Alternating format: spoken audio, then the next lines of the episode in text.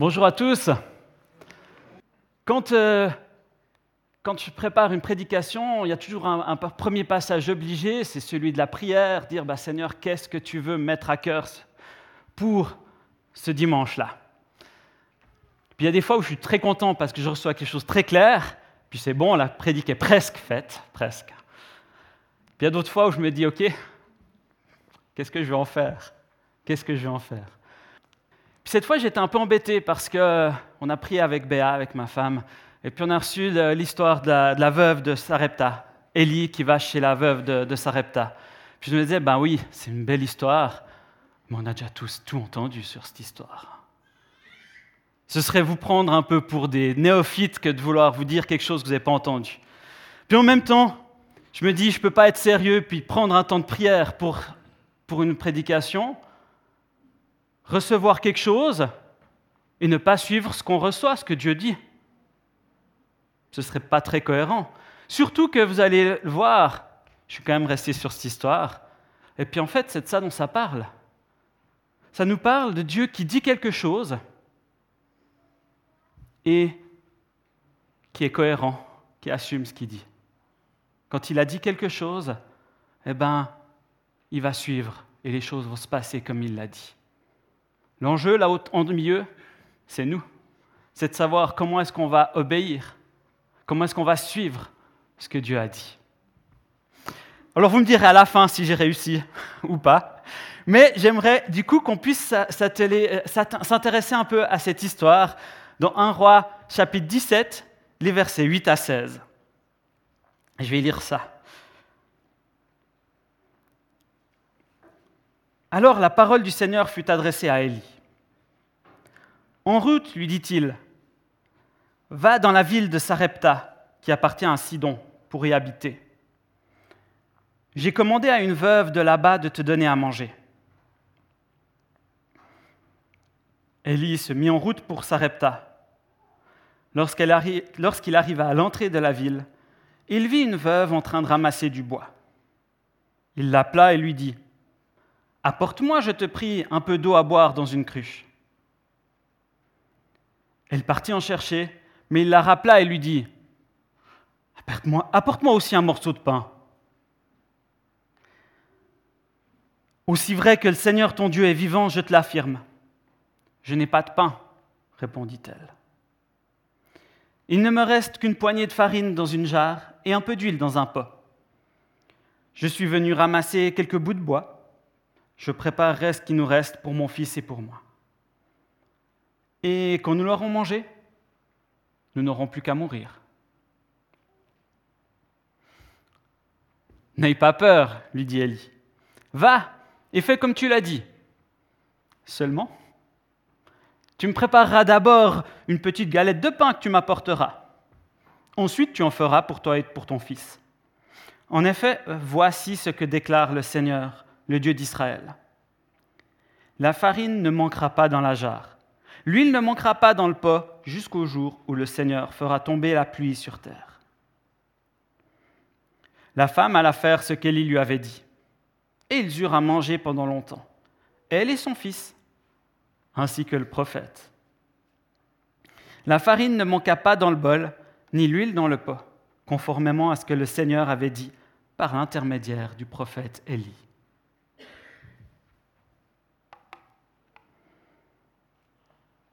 Donc c'est une histoire hein, où euh, on est dans une période assez sombre du, royaume d'Israël, euh, où c'est Akab qui règne actuellement, Akab qui s'est marié avec Jézabel, une femme étrangère, païenne, et euh, Dieu va susciter ce prophète, Élie, et puis en gros il va lui dire, va annoncer qu'il n'y aura plus d'eau pendant plusieurs années.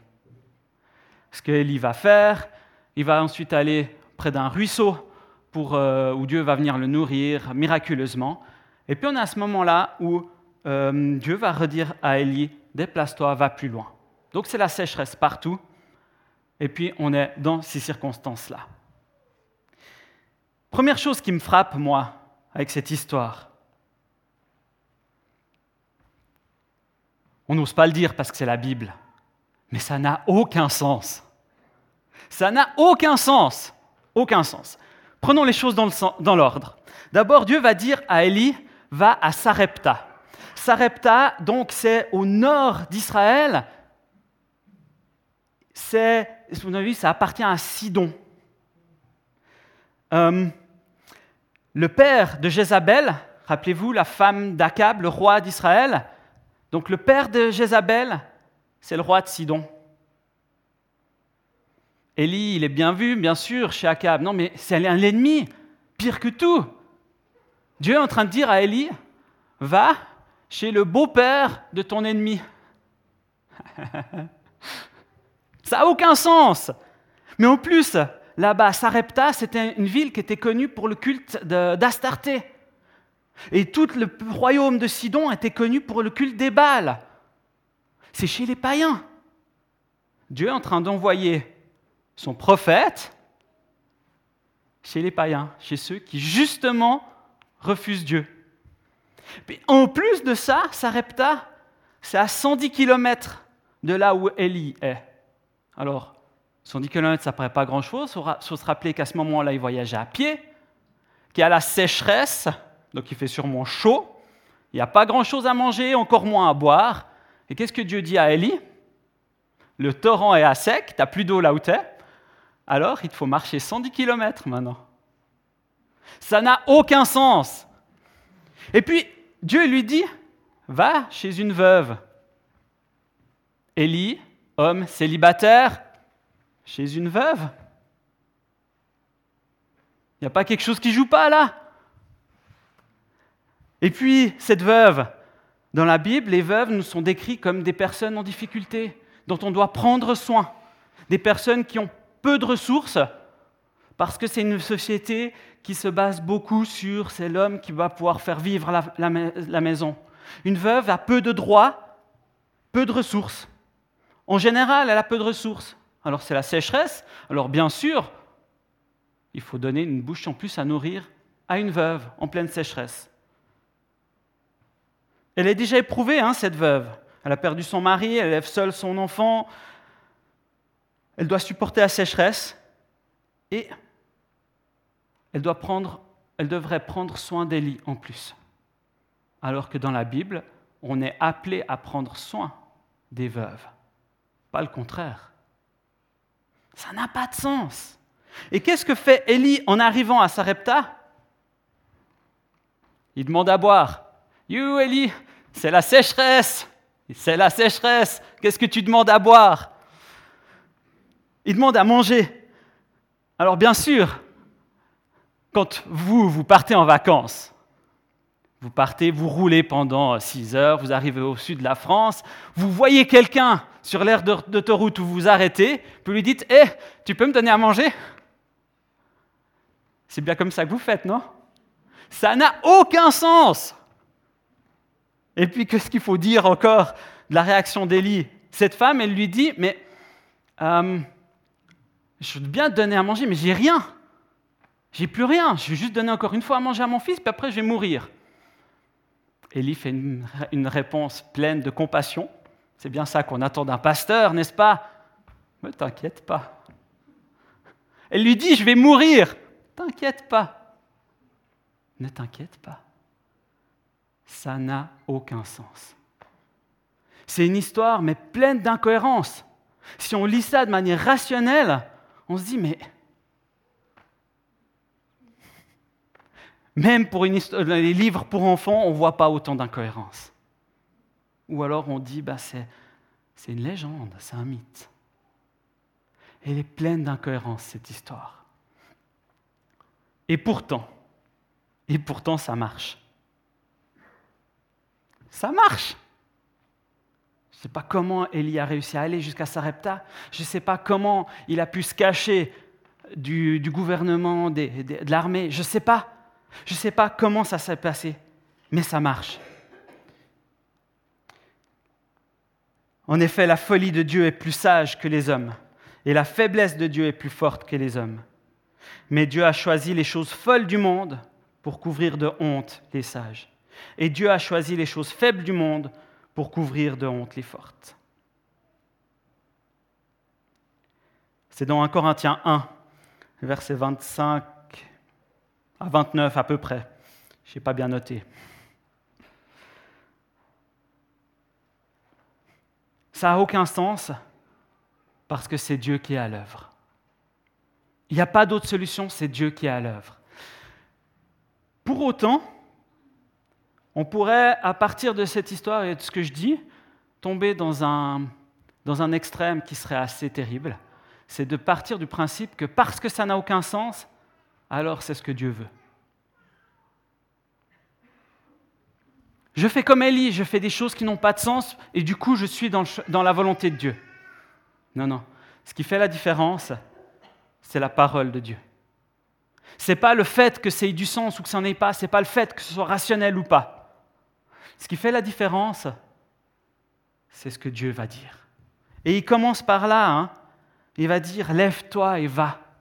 La version que j'ai lue avant, c'est En route, va. Et c'est quelque chose qu'on voit souvent dans la Bible. Hein. Abraham avait aussi eu cette parole Lève-toi et va. Élie a cette parole là très claire Va. Et ça commence, cette histoire, elle commence par Dieu qui parle à Élie. Ça commence pas par Élie qui euh, ah j'ai plus rien ici, c'est à, sec, il faut que je trouve une solution. Ce n'est pas un raisonnement humain, c'est Dieu qui dit va. Et c'est là qu'on va trouver la cohérence dans tout ça. C'est que Dieu il dit quelque chose, il lui dit va à Sarepta chez une veuve, elle va te donner à manger, etc. Et Dieu va être cohérent. Toutes les choses qu'il dit, eh ben, elles vont s'accomplir comme ça. Et c'est là qu'on peut trouver du sens dans tout ça. Philippiens 4, 19, Mon Dieu pourvoira à tous vos besoins conformément à sa richesse, avec gloire en Jésus-Christ. Quand Dieu dit quelque chose, c'est là que ça devient cohérent.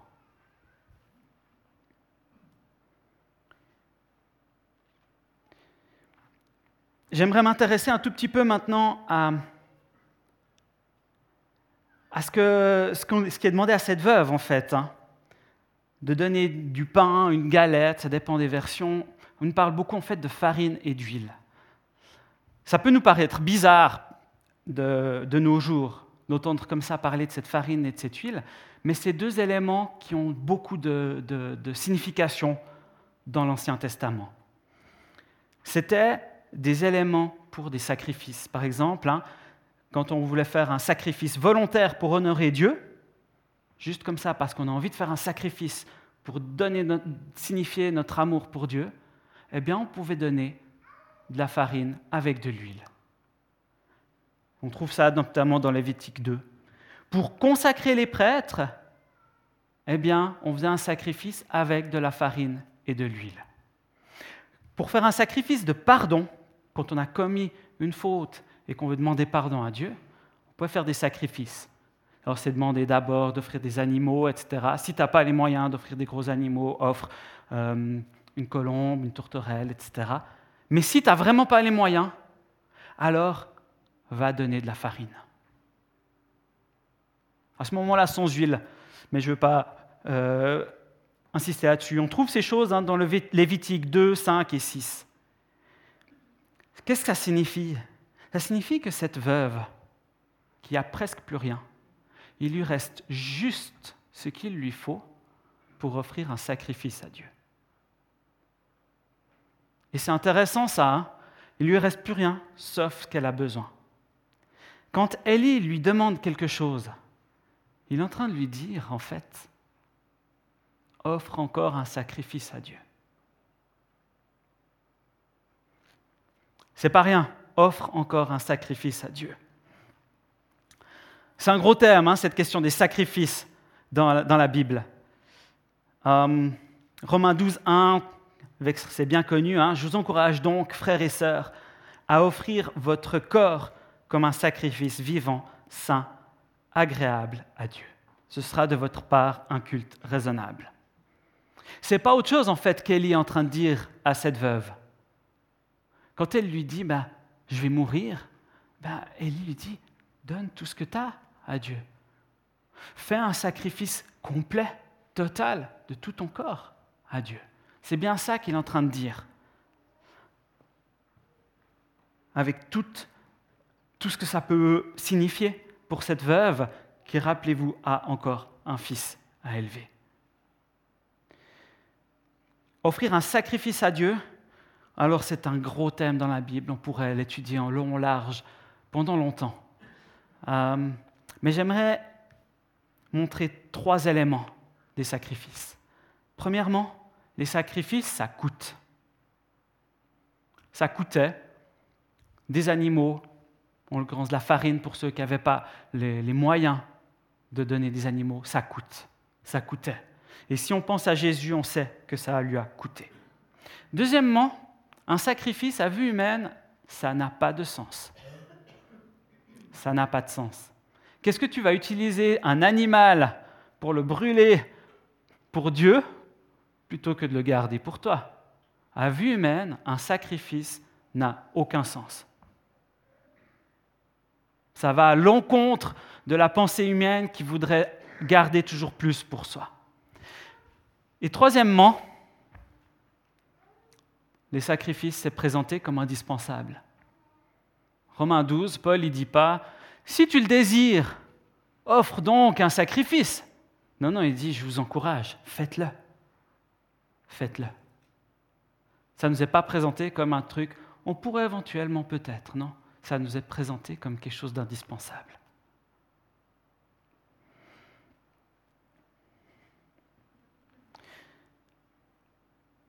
C'est défiant hein, pour cette veuve. C'est défiant. C'est défiant. Pour moi, cette veuve, elle me fait penser à une autre veuve dans la, Bible qui a rencontré Jésus, enfin Jésus l'a vu plutôt. Jésus était assis vis-à-vis du tronc et regardait comment la foule y mettait de l'argent. De nombreux riches mettaient beaucoup. Une pauvre veuve vint aussi. Elle y mit deux petites pièces, une toute petite somme. Alors Jésus appela ses disciples et leur dit, Je vous le dis en vérité, cette pauvre veuve a donné plus que tous ceux qui ont mis dans le tronc, car tous ont pris de leur superflu pour mettre dans le tronc, tandis qu'elle, elle a mis de son nécessaire, tout ce qu'elle possédait, tout ce qu'elle avait pour vivre. On trouve cette histoire dans Marc 12, les versets 41 à 44 deux veuves dans la Bible à des moments complètement différents, à qui Dieu demande la même chose et qui font la même chose, qui offrent tout ce qu'elles ont pour Dieu, qui vont lâcher ce qu'elles ont de plus précieux pour le donner pour Dieu.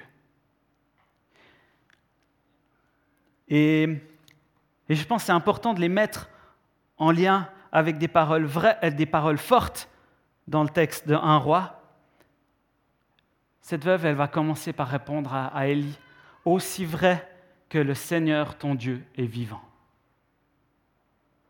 C'est pas rien de dire ça parce que rappelez-vous, on est à Sarepta, on n'est pas dans le pays d'Israël. C'est une étrangère. On ne sait pas ce qu'elle connaît de Dieu. On ne sait pas quel attachement elle avait à Dieu. Je ne peux pas vous dire qu'elle était membre d'une église. Je ne peux pas vous dire que c'était quelqu'un qui avait accepté le Seigneur dans sa vie. Mais c'est quelqu'un qui reconnaît Dieu. C'est quelqu'un qui reconnaît quand elle y vient, qui reconnaît qu'il y a quelque chose qui vient de Dieu. Aussi vrai que ton Seigneur, que, que le Seigneur ton Dieu est vivant. Et c'est le premier élément tellement important, reconnaître que Dieu est vivant, reconnaître que Dieu parle, reconnaître que finalement offrir quelque chose à Dieu, ça a du sens parce qu'il est vivant.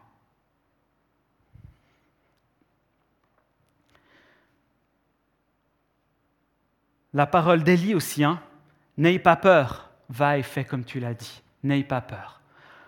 Alors ça peut paraître un peu ironique, un peu paradoxal, ça peut paraître provocateur, ça peut paraître euh, insensible, mais c'est aussi tellement profond quand cette veuve exprime en fait ce qu'il y a au fond de son cœur, on va mourir. Et il lui dit, mais n'ayez pas peur. N'ayez pas peur. C'est une manière de rappeler à cette veuve, bah oui, tu as reconnu qu'il y avait Dieu là. Tu as reconnu qu'il y a quelque chose de Dieu qui se passe là. alors n'ayez pas peur. Parce qu'il y a Dieu qui est là. Et puis cette parole ensuite, voici ce que déclare le Seigneur, le Dieu d'Israël. Il commence là et dit, ben oui, c'est bien Dieu. C'est bien mon Dieu qui est vivant qui te dit ça. Et qu'est-ce qu'il dit La farine ne manquera pas dans la jarre, l'huile ne manquera pas dans le pot, jusqu'au jour où le Seigneur fera tomber la pluie sur la terre. C'est pas justement juste ne t'inquiète pas, n'aie pas peur, donne-moi juste du pain, puis c'est bon. Non, c'est ne t'inquiète pas, parce que Dieu est vivant, parce que Dieu a promis les choses. N'aie pas peur pour une bonne raison. Alors maintenant, je vous ai prouvé que ça avait plein de sens, que c'est facile, n'est-ce pas? L'enjeu, il est dans l'obéissance maintenant. L'enjeu, il est dans l'obéissance. Quelque part, c'est clair, Dieu, il a dit les choses. Quelque part, Dieu, il montre sa fidélité. Quelque part, Dieu, il prouve les choses. Et Élie l'a bien compris. Élie le fait comprendre à cette veuve. Il l'explique à cette veuve. La question, c'est qu'est-ce qu'on fait avec ça? Qu'est-ce qu'on fait avec ces paroles de Dieu? Qu'est-ce qu'on fait avec ces promesses? Et ça commence avec Élie. Quand il est vers son ruisseau qui est à sec, il peut très bien chercher une solution. Il peut chercher une solution. Essayer d'aller trouver quelqu'un de riche qui a des moyens en Israël. Il peut chercher ça. Je suis sûr que ça lui est passé par la tête. Ah, mais je pourrais, etc. Ça dépend comment on fonctionne, mais suivant comment on est, on a vite à chercher des solutions, à, trouver, enfin, à imaginer des choses. Il avait le choix il a choisi d'obéir à Dieu. Il a choisi de faire ses 110 kilomètres à pied. Et puis cette femme a aussi le choix. Vous avez remarqué? Élie lui demande. Puis il l'incite, il l'encourage à faire les choses, comme Paul nous encourage à offrir un sacrifice vivant à Dieu, notre corps comme sacrifice à Dieu. Élie encourage cette femme à obéir à Dieu, à oser l'obéissance radicale envers Dieu. Et on peut réécrire l'histoire. Il lui reste qu'un petit peu de farine, un peu d'huile. Si elle n'obéit pas à Dieu, si elle ne donne pas ça à Élie, qu'est-ce qui se serait passé? Si Élie n'était pas venu ici, qu'est-ce qui se serait passé? Je vous laisse imaginer. Hein. Moi, ce qui me parle, c'est que chaque pas d'obéissance à Dieu a le potentiel pour ouvrir des portes de bénédiction. Je vais répéter cette phrase. Chaque pas d'obéissance à Dieu a le potentiel d'ouvrir des portes de bénédiction. Je ne suis pas en train de faire un truc automatique, hein, parce que ça, ce serait dangereux de vous dire si tu obéis à Dieu, ton compte en banque sera plein. Ce n'est pas ça que je dis. Je dis que chaque pas d'obéissance a un potentiel énorme. Et c'est ce, ce, à quoi on assiste dans cette histoire. Élie va obéir à Dieu. La veuve, ça va donner la possibilité à la veuve d'obéir à Dieu. Et ça va permettre à ces trois personnes, Élie, la veuve et son fils, de vivre en pleine sécheresse. Ça va permettre certainement à cette veuve et à son fils d'apprendre à connaître ce grand Dieu d'amour. Ça va permettre à Élie de pouvoir continuer son ministère par la suite. Chaque pas d'obéissance a un potentiel pour ouvrir un flot de bénédiction.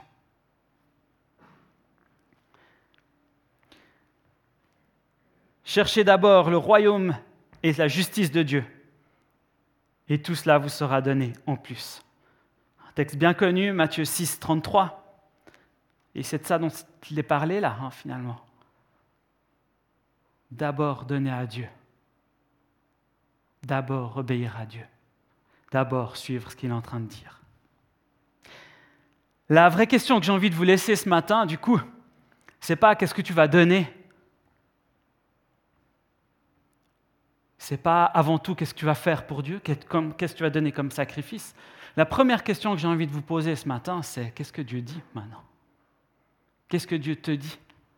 Qu'est-ce que Dieu t'appelle à vivre, à faire, à dire, à donner peut-être? Ben, C'est ça la vraie question. C'est pas tant que ça, qu'est-ce que je peux faire de fou?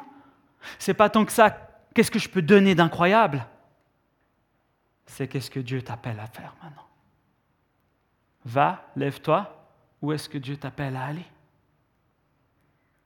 Donne ta farine et ton huile. Qu'est-ce que ça signifie pour toi aujourd'hui? Ça, c'est la première question qui est essentielle pour nous, pour répondre qu'est-ce que, qu'est-ce que Dieu me dit aujourd'hui, à chacun personnellement. Et peut-être qu'est-ce que Dieu nous dit en tant que corps de Christ actuellement? Qu'est-ce que Dieu nous transmet? Et puis l'autre question qui suit juste après, c'est comment est-ce que tu obéis à ça? Comment tu vas suivre ce que Dieu t'appelle? Peut-être que Dieu t'a déjà parlé et que tu es dans ce moment de dire est-ce que c'est vraiment Dieu qui m'a parlé? Et c'est bien, c'est sage de chercher à discerner ça. Et peut-être tu dis ouais, mais bon, ça n'a aucun sens. Ouais, mais bon, on pourrait faire différemment. Ouais, mais peut-être que Dieu t'appelle juste maintenant à obéir.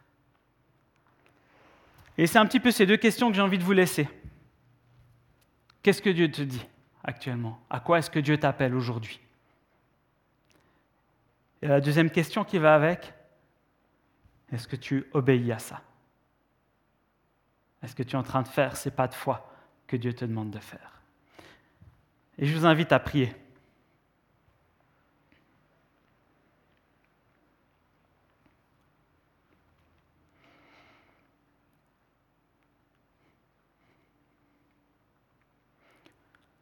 Père éternel, ta fidélité est juste incroyable. Depuis tellement longtemps, tu es fidèle. Tu as été fidèle depuis que l'humanité peut te connaître. On reconnaît ta fidélité. On voit ta fidélité pour Élie, on voit ta fidélité pour cette veuve, on voit ta fidélité pour son fils. On voit ta fidélité aussi à vouloir faire avec nous alors que tu pourrais agir sans nous, on reconnaît ton amour, ton envie de nous connaître et de fonctionner avec nous.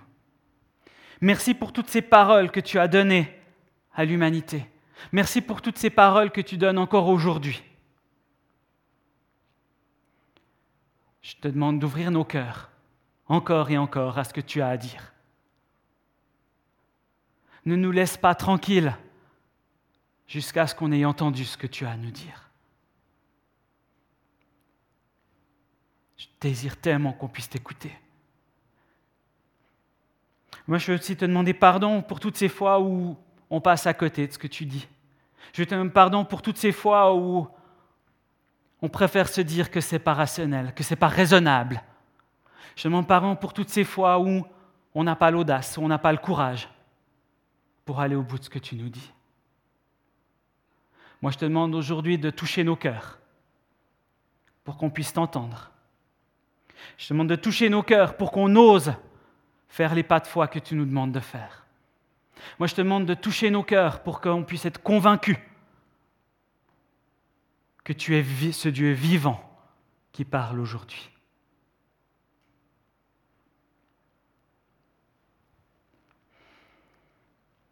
On a besoin de toi, on ne veut pas se passer de toi. On veut te reconnaître comme ce Dieu vivant. On veut te reconnaître comme ce Dieu qui parle comme ce Dieu Tout-Puissant.